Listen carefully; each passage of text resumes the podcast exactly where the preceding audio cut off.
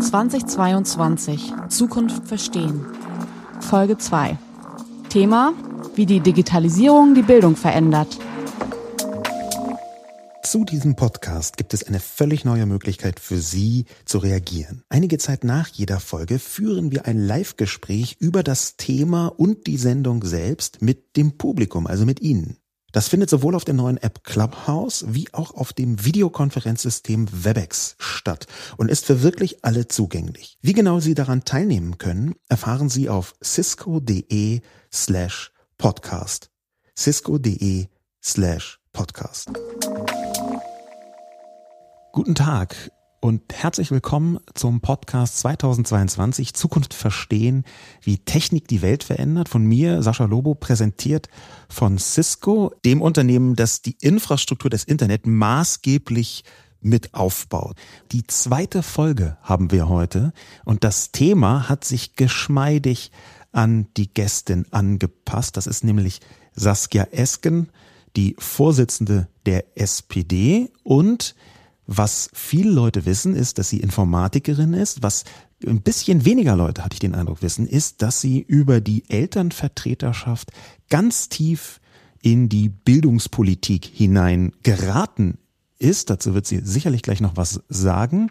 Und genau deswegen ist das Thema der zweiten Folge auch, wie die Digitalisierung die Bildung verändert. Herzlich willkommen und hallo Saskia. Hallo Sascha, freue mich riesig hier zu sein. Ich möchte jetzt am Anfang auch noch mal sagen, dass das hier eine Art Experiment ist, ein politisches Podcast-Experiment weil, und das ist mir persönlich sehr wichtig, es jetzt hier gar nicht so sehr darum geht, um die super kritische Auseinandersetzung mit der bisherigen Bildungspolitik von der SPD, für die du stehst, so rauszukitzeln und zu bringen, sondern wir wollen hier das Experiment wagen, konstruktiv zu sein und gemeinsam zu überlegen und gemeinsam zu diskutieren, durchaus auch kontrovers, aber eben konstruktiv, in welche Richtung entwickelt sich eigentlich die Bildung durch die Digitalisierung?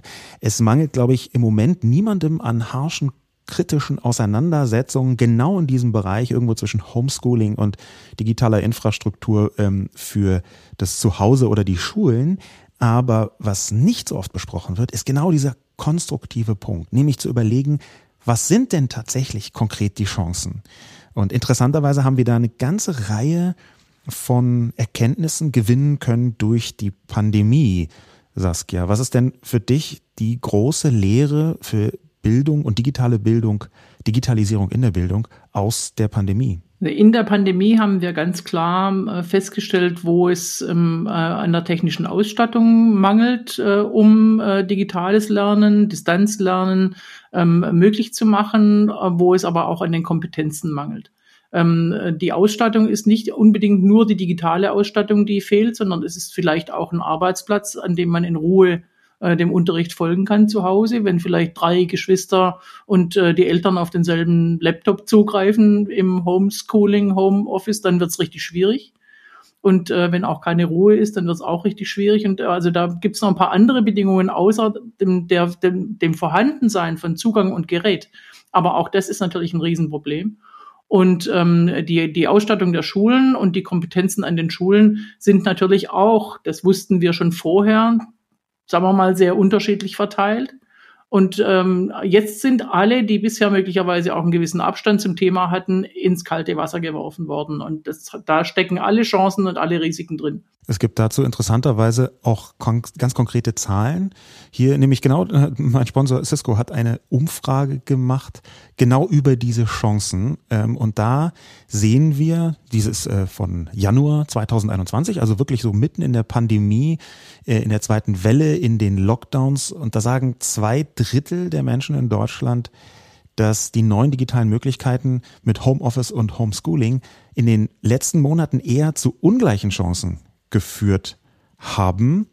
Und das ist aus meiner Sicht, wir sind ja beide ziemlich digitallos, Saskia, du als Informatikerin, ich als, äh, was bin ich eigentlich genau, jedenfalls als irgendwie Digital-Heini, ähm, das ist ungefähr genau das Gegenteil von dem, was wir seit langer Zeit erwarten. Die Menschen nehmen, also zwei Drittel, das ist gar nicht so wenig, nehmen das auf einmal wahr als ein Treiber der Ungleichheit. Das ist ja erstmal in die völlig falsche Richtung. Ja, das ist, was ich vorher versucht habe, äh, deutlich zu machen, dass eben genau ähm, äh, Schülerinnen und Schüler, denen die Kompetenzen zum Selbstnutzen ähm, des Zugangs zum Wissen dieser Welt, äh, der Lernsoftware und all der Dinge fehlen, dass die eben jetzt zurückfallen.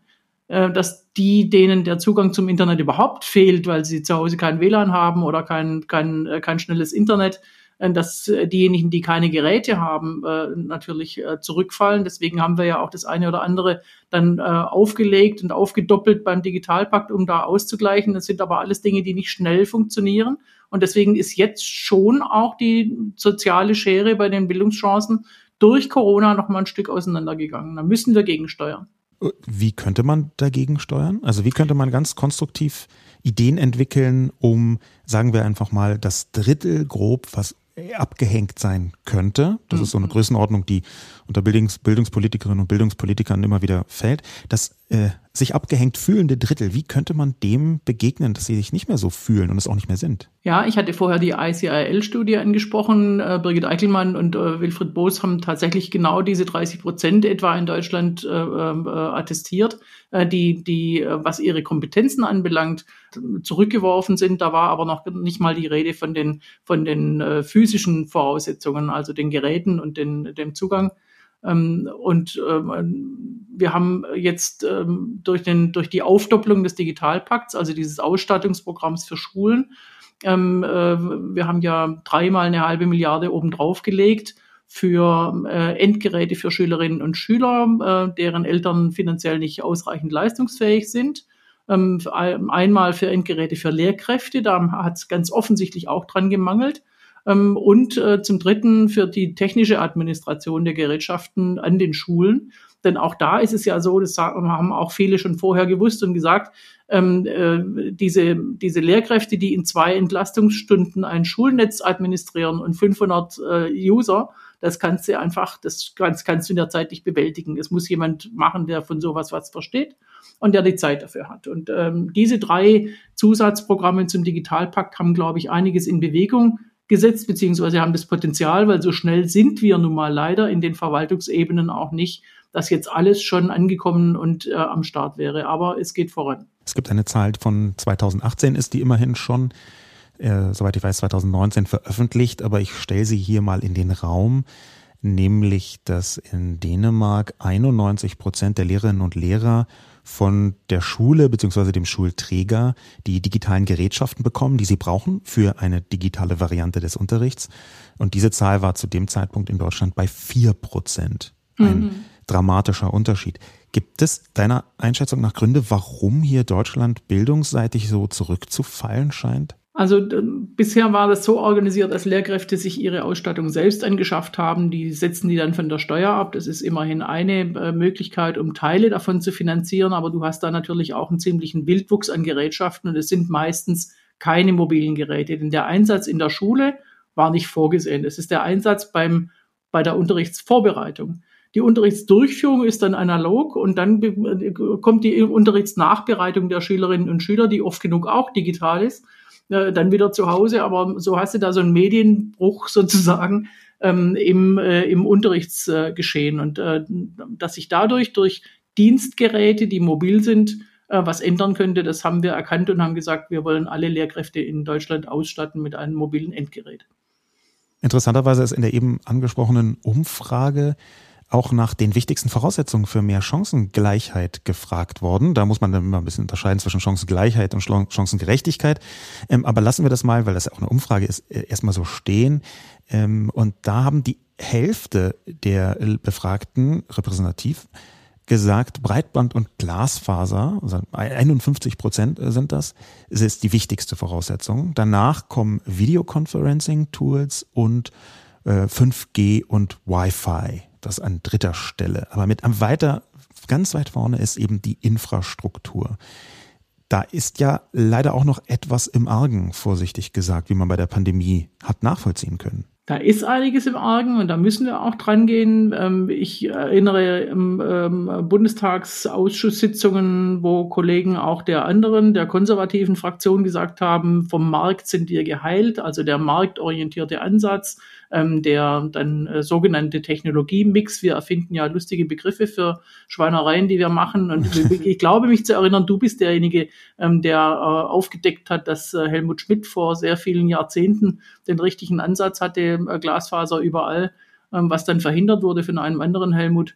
Ähm, ich erinnere mich jedenfalls so, so hattest du das, glaube ich, beschrieben. Und ähm, äh, da jetzt ähm, äh, wieder den, den Faden aufzugreifen und zu sagen, der Staat ist verantwortlich für die Infrastruktur der Daseinsvorsorge. Wir müssen dafür sorgen, dass ähm, Glasfaser Internet auch in alle Schulen äh, und natürlich auch in alle Haushalte kommt.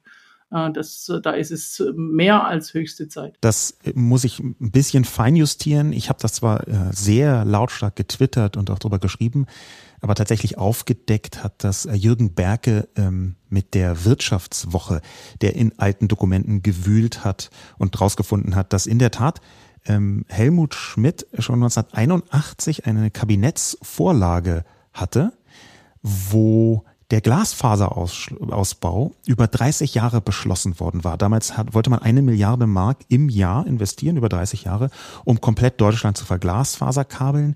Das ist dann, sagen wir mal, runtergefallen hinten und zwar hauptsächlich durch äh, die damals sogenannte äh, konservative Wende, nämlich dass Helmut Kohl äh, auf einmal Kanzler war, weil die FDP äh, ähm, nicht mehr mit Helmut Schmidt zusammenarbeiten wollte. Ähm, und deswegen hat Helmut Kohl äh, völlig neue Projekte angefangen, Glasfaser nicht weitergemacht und stattdessen uns das glorreiche Kabelfernsehen gebracht. Auch dafür gibt es sicherlich eine ganze Reihe von Argumenten, von denen mir leider gerade nicht so viele einfallen. Aber der Punkt, auf den ich hinaus möchte, es gab das schon, aber das ist ja jetzt so ein bisschen in die Vergangenheit gerichtet. Vielleicht schauen wir jetzt mal sehr, wie auch schon angesprochen, konstruktiv in die Zukunft und zwar anhand von ganz konkreten Technologien, weil das ist im Moment nicht so funktioniert, wie man gerne hätte. Gut, das ist, äh, das kann, das können die meisten Eltern äh, einigermaßen gut äh, erkennen. Das kann auch die halbe Bevölkerung ganz gut erkennen, die Kinder, die Schülerinnen und Schüler ohnehin. Aber die Technologien, die tatsächlich im Bereich digitale Bildung zukunftsweisend sind, und zwar auch so didaktisch, die würde ich gerne mal so rausfiltern und äh, da präziser noch haben wir uns ähm, drei Technologiekomplexe überlegt, die die digitale Bildung in Zukunft massiv verändern werden. Die werden jetzt erklärt von unserem Research- und Rechercheteam rund um Juliane Wieler an Platz 3. Tutorials gehören seit langem zu den wichtigsten Kategorien von Netzvideos. Ihr Erfolg bewies den Hunger nach Bildung einer ganzen Generation schon lange bevor Universitäten mit YouTube-Vorlesungen experimentierten. Videos ermöglichen, Zusammenhänge zu zeigen, statt sie langwierig zu umschreiben. Ein ganz leicht nachvollziehbares Beispiel, wie man seine Schnürsenkel zubindet, lernt man in einem 20-Sekunden-Video viel schneller als mit einer noch so präzisen reinschriftlichen Erklärung. Wissenschaftlich ist sogar nachgewiesen, dass die meisten Menschen einen Text besser begreifen, wenn sie ihn auf ein Video beziehen können. Und mit Extended Reality Anwendungen, ein Sammelbegriff für Augmented und Virtual Reality, erreichen wir die nächste Stufe der Bildung durch bewegte Bilder. Eine Studie der mexikanischen Universität Guadalajara zeigt, 95 Prozent der Studierenden konnten ihr Verständnis von Molekülen in der organischen Chemie mit einer Virtual Reality Anwendung verbessern. Bewegte Bilder, ob interaktiv oder nicht, sind zu einer eigenen Bildungswelt geworden. Bildung kommt vom Bild. Das sind Technologien, ähm, die aus meiner Perspektive schon sehr lange im Digitalen, wie selbstverständlich als Bildung benutzt werden, vor allem Video. Tutorials gehört mit zu den erfolgreichsten Kategorien, was Videos im Netz angeht. Und das ist ja nichts anderes als ein Bildungsangebot, wenn auch vielleicht eher im Alltag und noch nicht so sehr in dem Bildungskontext. Aber wie sieht zum Beispiel der Einsatz von Video in Zukunft bei einer digitalen Bildungsstrategie äh, an den Schulen in Deutschland aus, Saskia? Also was da gerade im Moment stattfindet, Unterricht abfilmen und nach Hause schicken zur Hälfte der Klasse, also dieses Wechselmodell oder hybride Modell, das ist jetzt nicht digitale Bildung.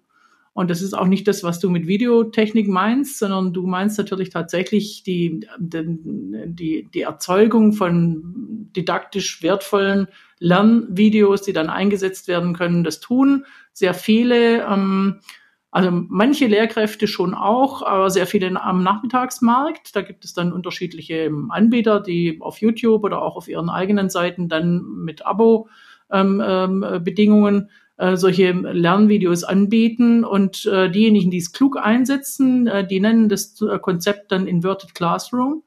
Ähm, da wird dann, ähm, äh, was da verdreht wird, inverted wird, ist der, der normale Vorgang im Unterricht, findet der Vortrag statt und zu Hause die, das Üben und Vertiefen. Das sind die sogenannten Hausaufgaben. Und die machen das umgekehrt, die sagen, schaut euch zu Hause diesen Input an, da muss keiner daneben stehen, wenn ihr euch einen Input anguckt, das schafft ihr alleine, ihr könnt den dreimal angucken, unterbrechen, was nachschlagen, jemanden was fragen. Wir reichern das vielleicht mit einem Quiz an, damit ihr merkt, ob ihr es verstanden habt oder nochmal gucken wollt oder was, wie gesagt, was nachschlagen. Und am nächsten Tag in der Schule findet das Üben und Vertiefen statt mit Begleitung. Denn genau dabei brauchen die Schülerinnen und Schüler eigentlich die Begleitung eines pädagogisch und didaktisch ausgebildeten Fachpersonals. Das ist eine sehr kluge Vorgehensweise, bei der Videos eben eine Rolle spielen. Das ist ein, ein Konzept, was jetzt auch technologisch die Didaktik komplett auf den Kopf stellt, aus der Sicht von vielen Lehrerinnen und Lehrern jedenfalls. Was ich ganz interessant finde, ist, dass wir hier so eine historische Analogie herstellen können. Du hast gerade von abgefilmten Unterricht gesprochen. Wenn man sich das anschaut, wie zum Beispiel das Kino entstanden ist, dann war am Anfang des Kinos fast jeder Kinofilm eine Art abgefilmtes Theaterstück. Man kannte eben schon die Technologie Bühne, Theater, wo Menschen einfach zugeschaut haben wo Stücke aufgeführt worden sind. Man kannte die Technologie Kino noch nicht und hat deswegen in die Kinofilme abgefilmte Theaterstücke gebracht, obwohl man eigentlich alle Freiheiten gehabt hätte. Wir sind jetzt so ein bisschen, zumindest in Deutschland, andere Länder scheinen mir da eine Idee weiter zu sein, in Deutschland noch auf diesem Basic Level. Kannst du dir vorstellen, dass mithilfe von Video ähm, der Unterricht in, sagen wir mal, fünf oder zehn Jahren komplett anders aussieht. Zum Beispiel jetzt nicht nur was Inverted Classroom angeht, sondern auch was zum Beispiel die Herstellung von eigenen Videos durch die Schülerinnen und Schüler angeht. Ja, auf jeden Fall. Die Videotechnologie wird, wird äh, äh, insofern vieles verändern können. Wir sind auch nur deshalb ähm, äh, auf diesem Stand, den du beschreibst, weil wir gerade die Notwendigkeit haben durch das Distanzlernen von, äh, durch Corona. Distanzlernen findet zum Beispiel auch in Australien statt, äh, auf dieselbe Art und Weise, auf dieselbe antiquierte Art und, Art und Weise, einfach weil dort Strecken zu überwinden sind für Schüler, die unüberwindbar sind, mit normalen Verkehrsmitteln jedenfalls. Ähm, und äh, das ist dann auch kein moderner Unterricht, sondern das ist klassischer Unterricht, der aber mittels Videotechnologie ähm, äh, woanders hin übertragen wird. Ich habe aber durchaus ähm, auch schon innovative Schulen hier in Deutschland äh, gesehen, die Gemeinschaftsschule bei mir in der Nachbarschaft zum Beispiel, wo Vi Videotechnologie und genau eben der, das gestaltende Moment auch, dass Schüler und Schülerinnen Videos äh, ähm, aufnehmen, schneiden, gestalten, die dann wiederum als Lernvideo eingesetzt werden können, die das durchaus schon einsetzen. Also es ist nicht so, dass alles grau ist in Deutschland ähm, sondern es gibt ganz viel, ganz viele äh, Schulen und auch einzelne Lehrkräfte an ansonsten klassischen Schulen, analogen Schulen, die sehr, sehr ähm, herausragend schon arbeiten. Und deren Expertise in die Breite zu bringen, das ist die große Kunst, die jetzt ähm, äh, äh, ansetzen muss und wo, wo Corona auch einen Schub bringen kann. Ich habe einige Projekte im Bereich der Bildungspolitik gemacht, technologiegefärbte Projekte. Ähm, und da war eine wiederkehrende Klage, muss man leider so sagen, von vielen Lehrerinnen und Lehrern, gerade den sehr engagierten, dass nicht nur fast die gesamte Last auf deren Schultern lastet, dass sie selber ähm, ihr eigenes Engagement quasi als einzigen Garanten wahrnehmen für eine digitalere Bildung, dass da wenig Druck und wenig Zwang äh, kommt durch die verschiedenen Schulen oder die, die Bildungspolitik auf der einen Seite und auf der anderen Seite fragt sich natürlich ähm, der gegenwärtige lehrdidaktische äh, Ansatz bezieht sich sehr oft noch immer auf die Doppelseite im Schulbuch.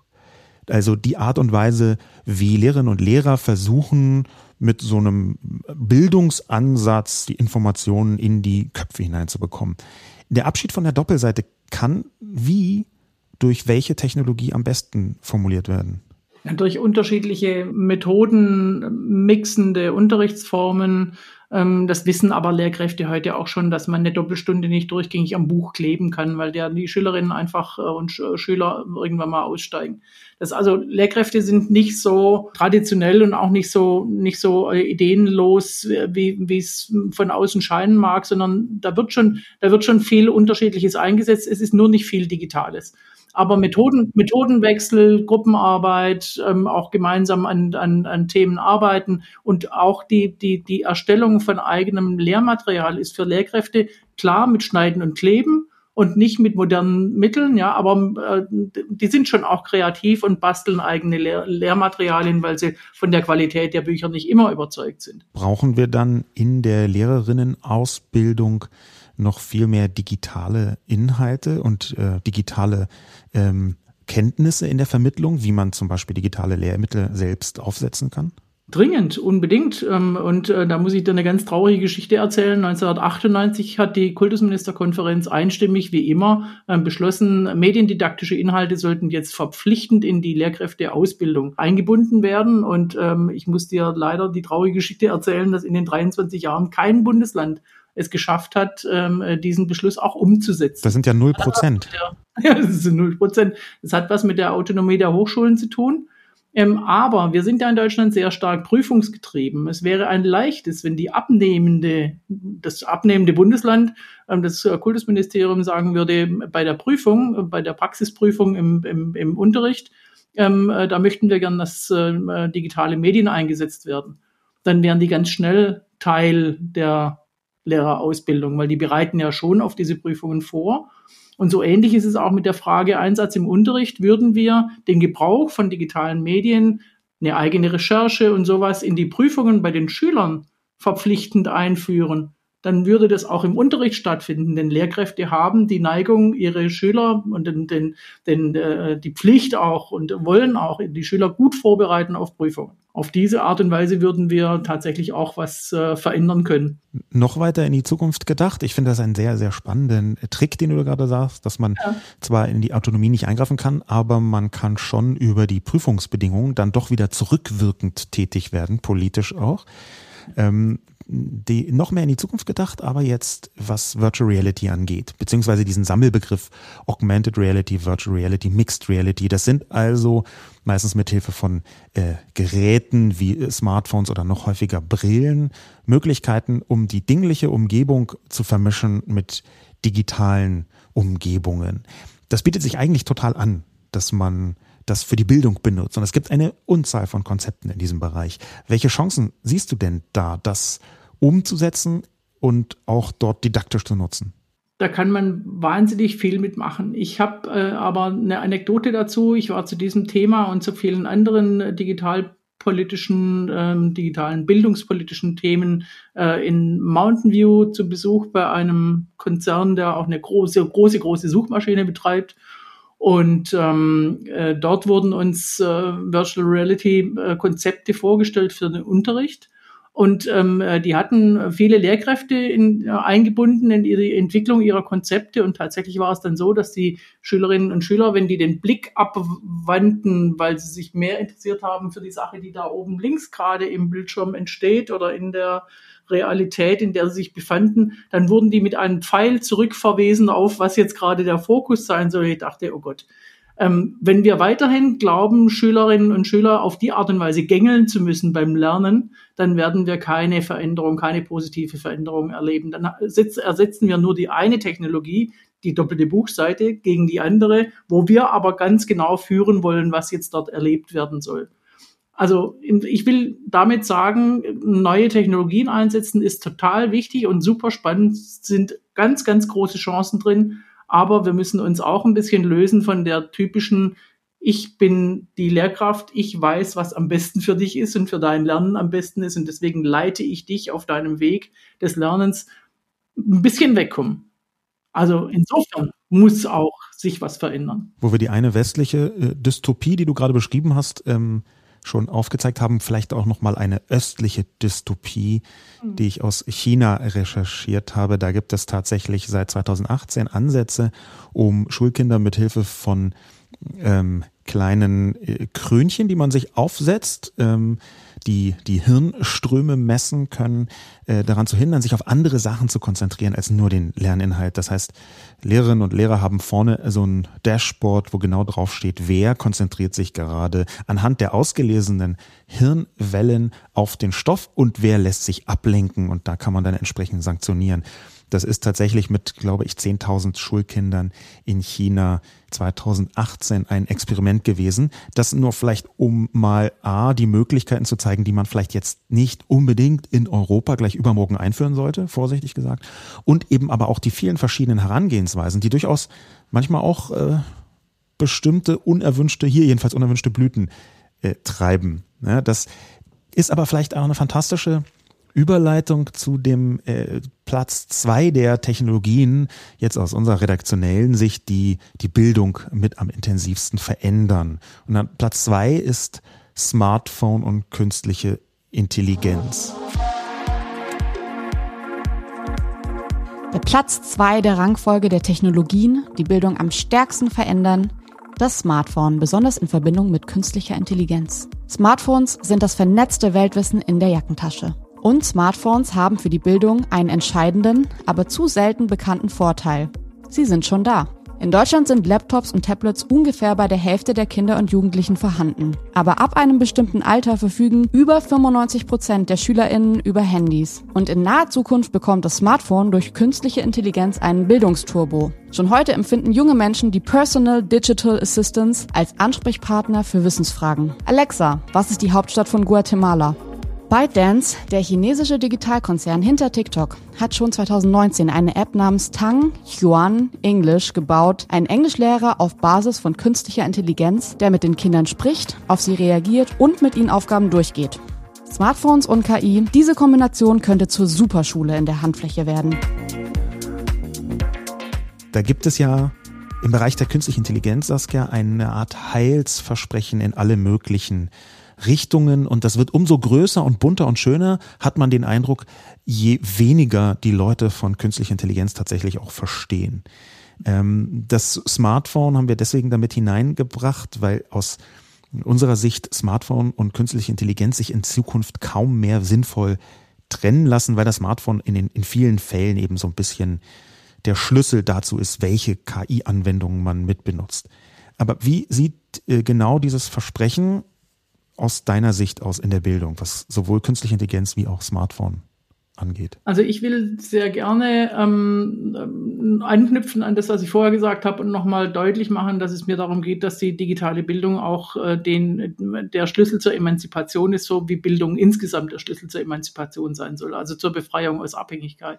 Und ähm, das gilt eben auch für Schülerinnen und Schüler. Schülerinnen und Schüler sollen ja zu einem selbstbestimmten Leben befähigt werden. Und das äh, wird sicher nicht dadurch gelingen, dass man ihre Hirnströme misst, um sie dann fokussiert zu halten. Das ist schon ein sehr ähm, äh, gründlich, äh, eine gründlich misslungene Idee von, von, von Bildung. Ähm, äh, und, und insofern äh, auch äh, die künstliche Intelligenz ähm, äh, KI-gestützte äh, adaptive Lernsoftware zum Beispiel, ähm, äh, will ich ganz gerne eingesetzt sehen, wenn Lehrkräfte dabei unterstützt werden, ähm, gute äh, Lernangebote für ihre Schülerinnen und Schüler individuell auch anzupassen und mit denen gemeinsam dann äh, zu erarbeiten ähm, dass, äh, dass dabei KI die Lehrkraft unterstützen kann, finde ich großartig. Wenn die KI anfängt äh, dafür, wenn wir anfangen, ein, die KI dafür einzusetzen, ähm, äh, Äffchen zu trainieren, dann äh, würde ich äh, dagegen halten. Ähm, das dagegenhalten, es geht ja weniger jetzt um Äffchen äh, trainieren, als darum zum Beispiel, dass wir in Deutschland zur Stunde fast 10 Millionen Smart Speaker haben ähm, Kinder, die aufwachsen mit solchen Produkten wie Alexa oder Google Assistant oder auch Siri, empfinden, da gibt es eine Umfrage von 2018, ähm, die Alexa häufig als eine Art digitales Familienmitglied. Und in bestimmten Ansätzen, das ist jetzt erstmal eine Empfindung, die so dasteht, aber in bestimmten Ansätzen ist ja auch eine Form von Fragen an die Welt sehr leicht stellbar zu die, an diese persönlichen digitalen Assistenten, die äh, künstliche Intelligenz bedeuten. Das heißt, irgendwie sich darum zu kümmern, dass Bildung in diese Richtung gehen kann, dass man einfach in sein Smartphone Sachen hineinfragt und dann etwas erklärt bekommt. Das liegt ja fast auf der Hand. Das ist ja fast so, dass, dass es wie, wie Videos am Anfang schon, noch bevor die Bildungspolitik sie so richtig entdeckt hat, genutzt wurde von jungen Menschen über Tutorials, um sich Sache, selber Sachen beizubringen. Und standardmäßig äh, guckt, schaut man erstmal meinetwegen auf YouTube, ob man rausfindet, wie man zum Beispiel ein Spiegelei macht oder was auch immer. Solche Ansätze, die wandern langsam aber sicher ins Smartphone. Ich glaube nicht, dass man das ausblenden kann oder sollte, oder? Nein, aber ich meine, das ist ja jetzt, ist ja jetzt Wissenserlangen, äh, äh, von dem du da sprichst, und dass man, dass man äh, Dinge nicht mehr nicht mehr ähm, äh, andere fragt, zum Beispiel Eltern, kann, könnte man fragen, wie macht man Spiegelei, sondern ähm, äh, lieber im, im, im Netz nachschaut, es ist schon okay, ob es nur YouTube oder oder welche Quelle auch immer ist, äh, aber, aber die, die, die Steuerung von Lernprozessen ist ja doch was anderes. Es ist schon, schon richtig, dass ich mir jede Art von, von, von Wissen jederzeit herbeiholen kann. Kompetenzerwerb ist aber was anderes. Da gehört immer noch das Handeln dazu, das Selbsthandeln und nicht nur das ähm, Fragen und eine Antwort bekommen das ist schon äh, dann eine, eine, eine Ecke mehr. Also Lernprozesse sind auch komplexer als nur, ich will was wissen, frage und bekomme eine Antwort. Wie weit sind wir entfernt von Alexa, mach meine Hausaufgaben? Wenn die Hausaufgabe darauf, daraus besteht, dass ich einen Rechercheauftrag bekomme, was ich vorher gesagt habe, dieser Inverted Classroom, das äh, kann ja ein YouTube-Video konsumieren sein, es kann aber auch sein, ähm, äh, informiert euch mal über dieses oder jenes Thema, nutzt zwei oder drei verschiedene Quellen, wägt ab und dann morgen sprechen wir über die Ergebnisse, dann kann Alexa helfen. Aber ähm, dennoch bin ich noch der, diejenige, die recherchiert. Was vielleicht auch interessant werden oder sein könnte, ist äh, das Thema Chancengerechtigkeit. Wenn wir hier von Smartphones sprechen, speziell in sehr vielen Fällen wird bei digitalisierter Bildung, und ich sage jetzt absichtlich nicht digitale Bildung, sondern digitalisierte Bildung, erstmal gedacht an ähm, Laptops und äh, an Tablets.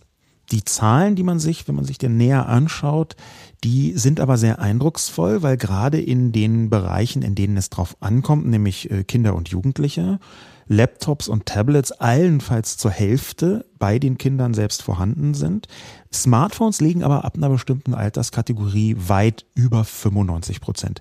Wäre es da nicht eigentlich total sinnvoll, Smartphone-basierte Lernkonzepte zu entwickeln, die also gar nicht mehr irgendwie dieses Laptop-Getöse oder Tablet-Getöse brauchen, sondern die wirklich ganz fokussiert sind auf das wichtigste Gerät von Menschen unter 25 heute, wahrscheinlich von Menschen über 25 genauso, aber eben das Smartphone. Und warum ist da bis jetzt vergleichsweise wenig passiert? Ja, passiert schon einiges und es wird viel an Schulen auch debattiert über, über ähm, die Frage Bring Your Own Device, eine, eine Vielfalt von Geräten und wie kommt man damit klar mit unterschiedlichen Betriebssystemen. Das ist noch das, das Einfachste wahrscheinlich, aber ähm, auch unterschiedlicher äh, Softwarezustände auf den äh, Geräten, unterschiedlichen Zugangserlaubnissen. Äh, ähm, äh, also viel Freiheit und viel Vielfalt und wie kriegt man es geregelt versus wir schaffen Gerät an, wir installieren, wir administrieren und wir begrenzen den Zugang. Da ist auch wieder der eben die emanzipative Frage natürlich, äh, steht im Raum, äh, aber ähm, äh, das in Anführungsstrichen die kostengünstigere Variante ist natürlich, dass alle Schülerinnen und Schüler die Geräte nutzen, die sie bereits besitzen. Ich finde auch äh, aus äh, emanzipatorischen Fragen, aber auch aus der Frage raus, dass Schülerinnen und Schüler das eigene Gerät ja auch hochschätzen und äh, auch lernen sollen, damit verantwortungsvoll umzugehen, nicht mit diesem Schulgerät verantwortungsvoll umgehen, mit dem eigenen Gerät weiterhin den gleichen Blödsinn machen wie bisher, ähm, auch was Datenschutz und Umgang mit Daten von anderen anbelangt und sowas. Also äh, ich bin eine Verfechterin eher von Bring Your Own Device und dann sind wir beim Smartphone, weil die wenigsten Schülerinnen und Schüler besitzen ein Tablet. Das stimmt schon. Ähm, es gibt eine Menge guter, ähm, äh, ähm, auch didaktischer Konzepte, die mit Smartphones auskommen, die keine Großbildschirme benötigen ähm, und wo jeder, jeder äh, Schüler, jede Schülerin dann auch ähm, eigenständig mitarbeiten kann. Ich würde das befürworten. Glaubst du denn, dass Bildung so radikal Smartphone fokussiert stattfinden kann in Zukunft, dass es das einzige Gerät wird, mit dem man sein Bildungsleben organisiert? Ich will jetzt auch mal in Frage stellen, ob in zehn Jahren das Smartphone dieses eine sehr zentrale Gerät ist, von dem wir jetzt gerade im Moment glauben, dass das ja äh, eine sehr zentrale Gerät ist, weil vor zehn Jahren ähm, ja, war das noch nicht so klar und wer weiß, wohin möglicherweise laufen die Funktionen des, des Smartphones, die jetzt gerade sehr versammelt sind in einem Gerät. Vielleicht laufen die auch wieder in viele Einzelgeräte auseinander, wissen wir beide ist. Ich glaube nicht. Ähm, insofern muss Schule. Was wäre denn deine Vermutung, was nach dem Smartphone kommt, auch in Sachen ich, Bildung? Wir haben ja, wir haben ja die, ja, in, in, in Sachen Bildung, äh, die, in Sachen Bildung, die Bildung muss sich immer auch in, an, an die Entwicklung der, der, der Welt äh, anpassen und anlehnen und auch mitnehmen, was, äh, was an Möglichkeiten entsteht und äh, aber und, und, und einsetzen, was, was auch im Privaten eingesetzt wird und was im, im, im, in der Lebenswirklichkeit äh, zum Einsatz kommt. Sonst äh, unterrichtet sie auch am, am wahren Leben vorbei und das soll ja nicht sein.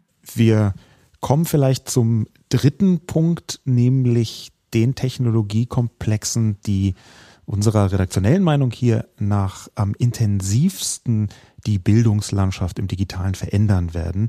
Das ist also der Platz eins und es handelt sich um soziale Medien und Lernplattformen. Durch soziale Medien erreicht das Lernen eine völlig neue Dimension. Das ist zwar in vielen Studien nachgewiesen, aber wir können es leicht im Alltag nachvollziehen. Zu praktisch jeder Schulklasse gibt es heute eine WhatsApp-Gruppe. Gemeinsam mit Lernplattformen wie Moodle und It's Learning oder Coursera und LinkedIn Learning revolutionieren soziale Medien die Art, wie Inhalte verarbeitet werden. Online und gemeinsam statt frontal und vereinzelt. Das gilt nicht nur für klassische Schulen, sondern auch für die betriebliche Fortbildung. Anfang 2021 wurde für die Berufsschulen in Nordrhein-Westfalen die E-Learning-Plattform Cisco Networking Academy kostenlos freigegeben. Die Erkenntnisse aus Millionen Stunden Online-Kursen zur Programmierung können so auch auf andere Berufe angewendet werden. Lernanwendungen aus der IT-Landschaft erobern die Bildung vom Chat über Videokonferenzen bis zu Wikis. Social Learning, das gemeinschaftliche Lernen in Gruppen, gilt seit Jahrzehnten als bestes Lernkonzept. Jetzt wird Social Learning endlich digital. Transparenzhinweis, Cisco ist Partner dieses Podcasts.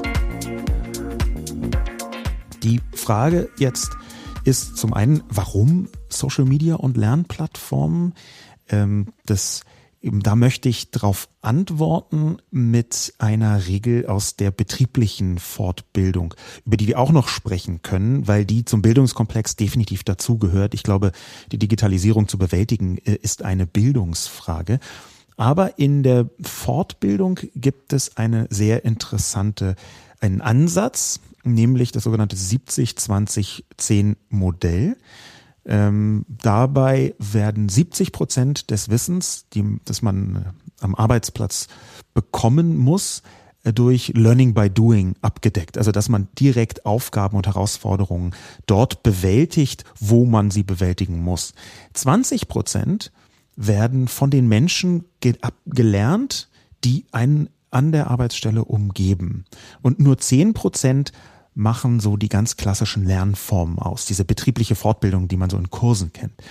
Und das Interessante ist jetzt aus meiner Sicht diese 20 Prozent, die man am Arbeitsplatz bei der betrieblichen Fortbildung wirklich von anderen Menschen lernt. Da haben wir nämlich noch nicht so richtig eine digitale Entsprechung.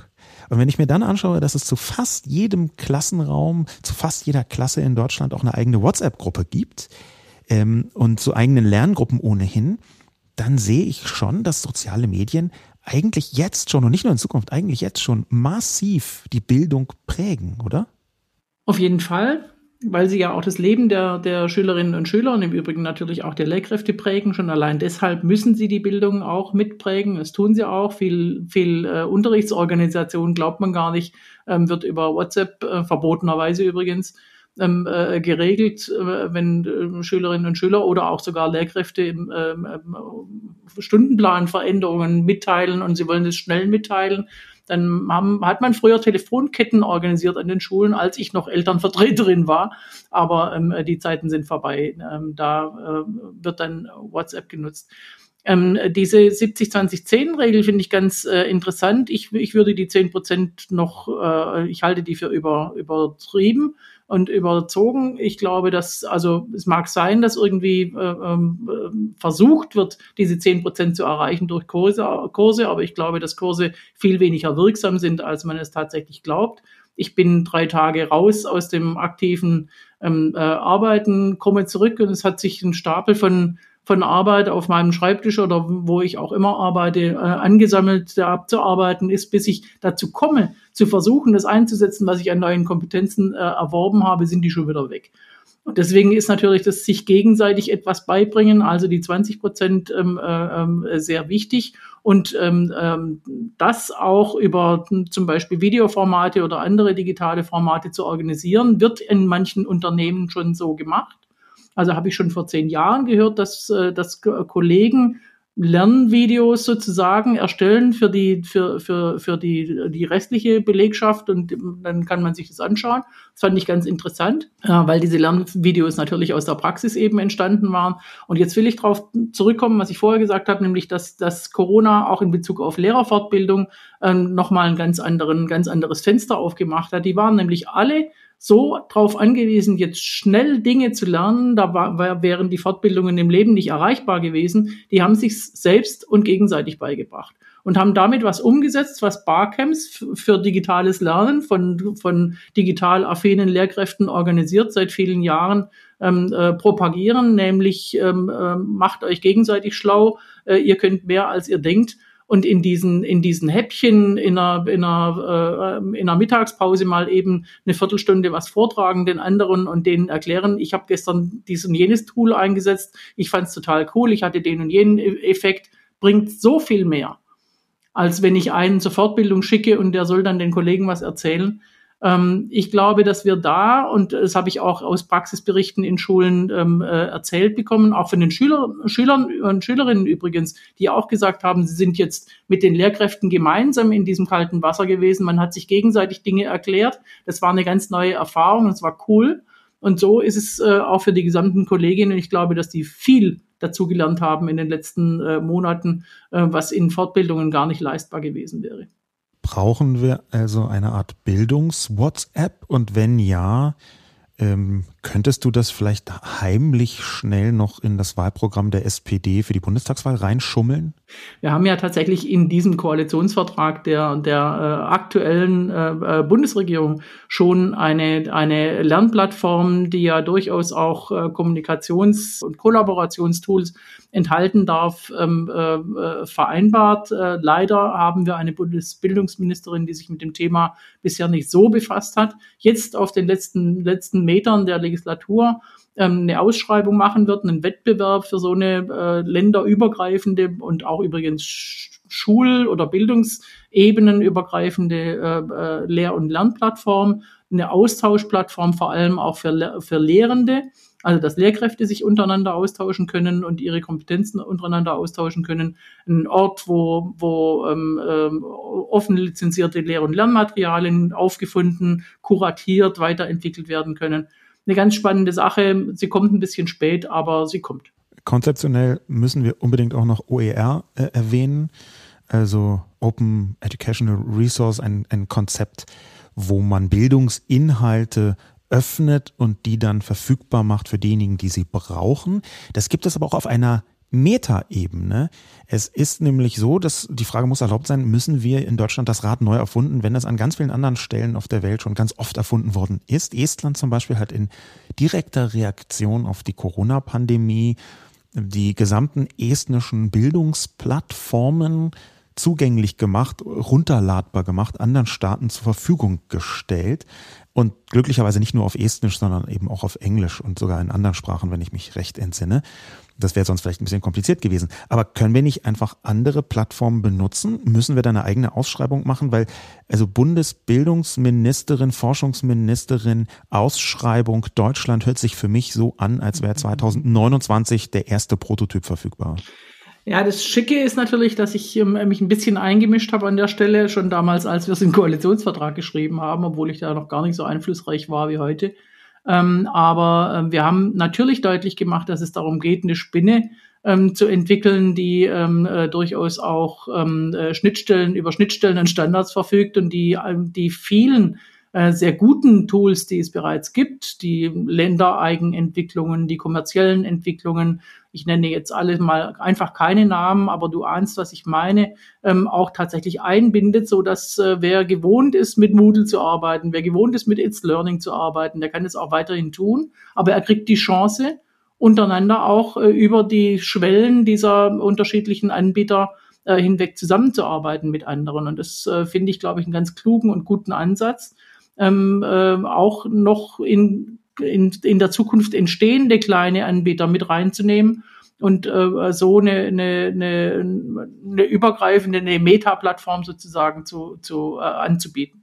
Wird man dann in Deutschland in naher oder mittlerer Zukunft die eine große staatliche Meta-Lernplattform haben, wo ganz viele kleinere öffentliche, private, was auch immer Anbieter andocken können, wo man seine eigenen Tool-Landschaft mit hineinbringt? Ist das die Strategie, die verfolgt wird?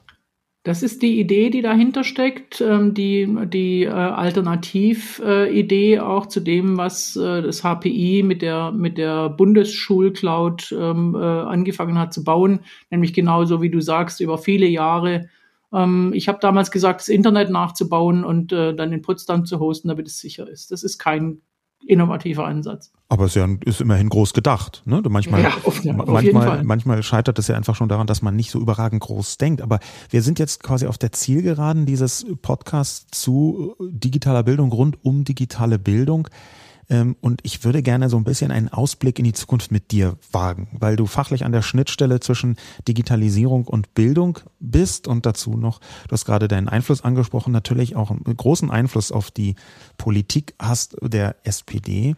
Was sind denn die Punkte, sagen wir ruhig zwei oder drei große Punkte, die unbedingt in den nächsten Koalitionsvertrag, unter wem auch immer, mit wem auch immer er denn stattfinden wird, ähm, hineingehören, zwingend und auch als Vision, durchaus als Vision gedacht. Ich bin der festen Überzeugung, dass wir ein Anrecht brauchen der Menschen auf nicht nur berufliche Ausbildung, auf Bildung natürlich, auf berufliche Ausbildung, sondern vor allem auch auf Weiterbildung ein Leben lang. Weil, wie du richtig sagst, nicht nur die Digitalisierung, sondern jede Art von Transformation nur gelingen kann durch Bildung.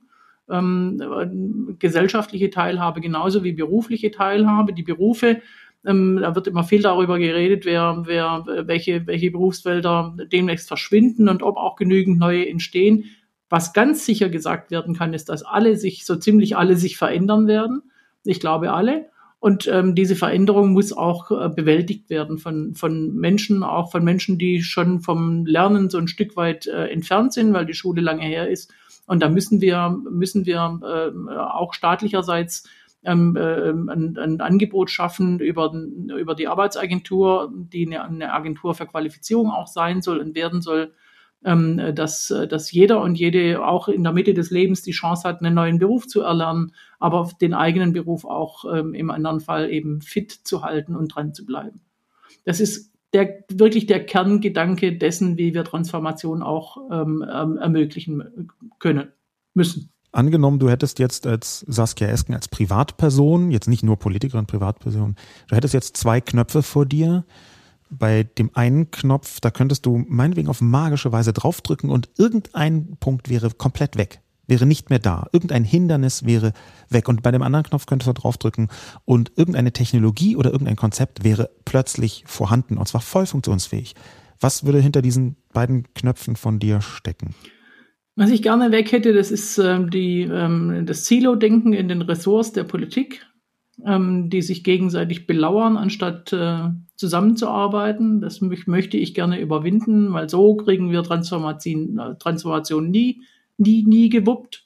Und ähm, was ich gerne da hätte, wäre der, der Spirit äh, des äh, Zukunftsgestaltens gemeinsam, auch über die äh, Ebenen. Viele reden jetzt dieser Tage vom Föderalismus. Ich halte viel von ihm, aber wir müssen echt zu einer gemeinsamen, zu einer besseren Zusammenarbeit kommen.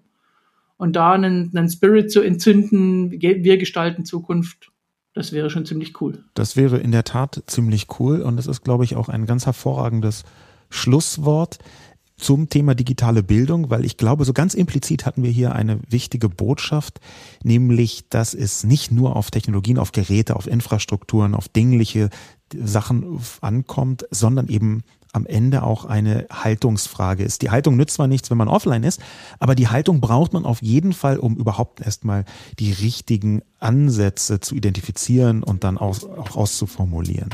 Liebe Saskia, vielen Dank, dass du hier im Podcast 2022 Zukunft verstehen war's. Danke für de deine Einblicke und bis zum nächsten Mal. Ich habe riesig Spaß gehabt. Danke dir.